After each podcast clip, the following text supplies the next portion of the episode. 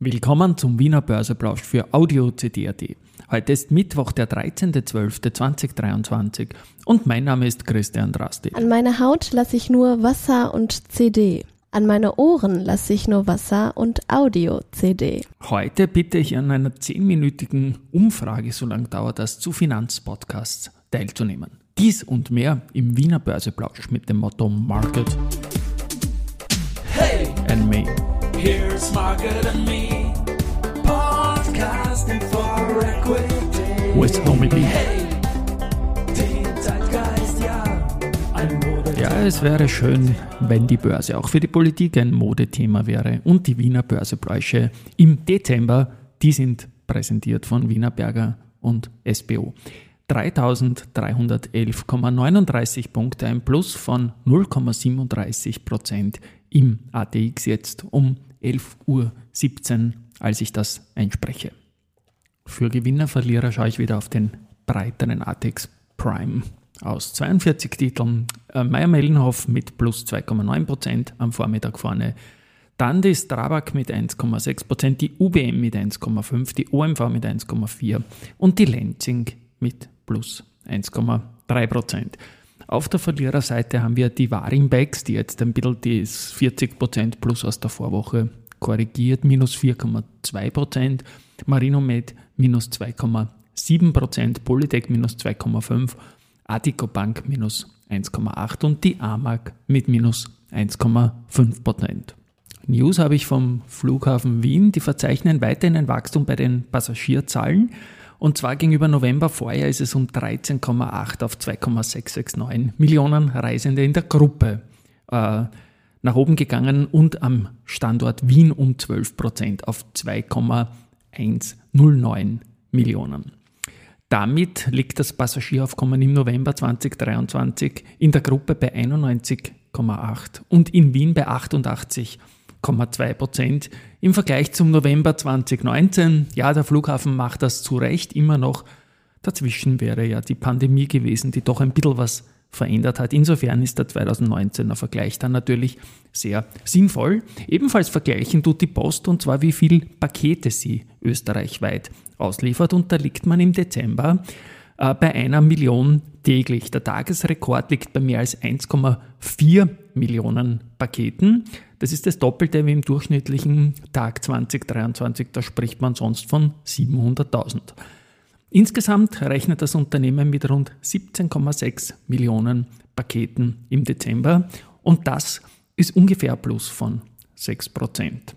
Die UBM, die verkauft eine Liegenschaft in der Tschechischen Republik um 11 Millionen Euro, weil der CEO auch sagt, Cash is King.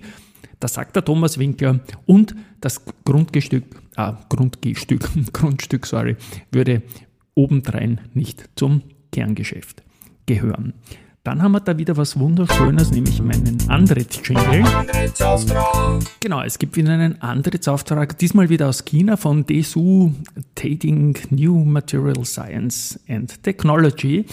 Und da geht es um den Auftrag zur Lieferung einer zweiten chemie-thermomechanischen Faserlinie für das Werk im Bingyuan County. Die bereits im Werk installierte Faserlinie ist seit 2021 in Betrieb, ja, und die dürfte offenbar gut funktionieren, sonst würde man keine weitere bestellen. Da geht es um 400 Tagestonnen und um Pappel-Hackschnitzel, die zu Fasern verarbeitet werden und das Ding soll Anfang 2025 fertig werden. AMS Osram hat nach dem umfassenden Finanzierungsplan eine gesunde Kapitalstruktur erreicht, sagt das Unternehmen selbst. Finanzierungsvolumen liegt bei 2,25 Milliarden Euro. Na schauen wir mal. It's time for the main event. Ja, Main Event ist heute ein kleiner Call to Action und zwar wieder mal von der FH St. Pölten aus dem Umfeld von der Monika Kovarova.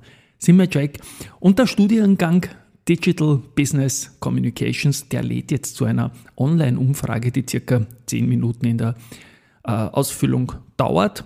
Und da geht es um Kooperation mit Unicorn Consulting, um Verbreitung, Rezeption und Akzeptanz von Unternehmenspodcasts einerseits und Finanzpodcasts wie diesen hier zum Beispiel im deutschsprachigen Raum.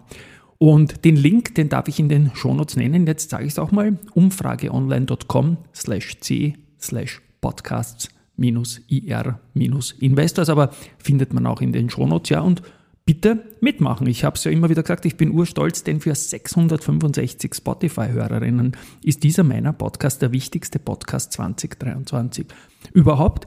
Und 1300, 1723 Leute haben ihn unter den Top 10. Und Spotify macht nur 40% von meinem gesamten Traffic aus. Also vielleicht ist man ja für 1500 Leute der wichtigste Podcast. Und das wiederum, das würde mich natürlich sehr freuen. Ja, dann bin ich schon heute ein bisschen gehetzter, weil ich sehr, sehr viele Termine habe und den ganzen Nachmittag auswärts bin.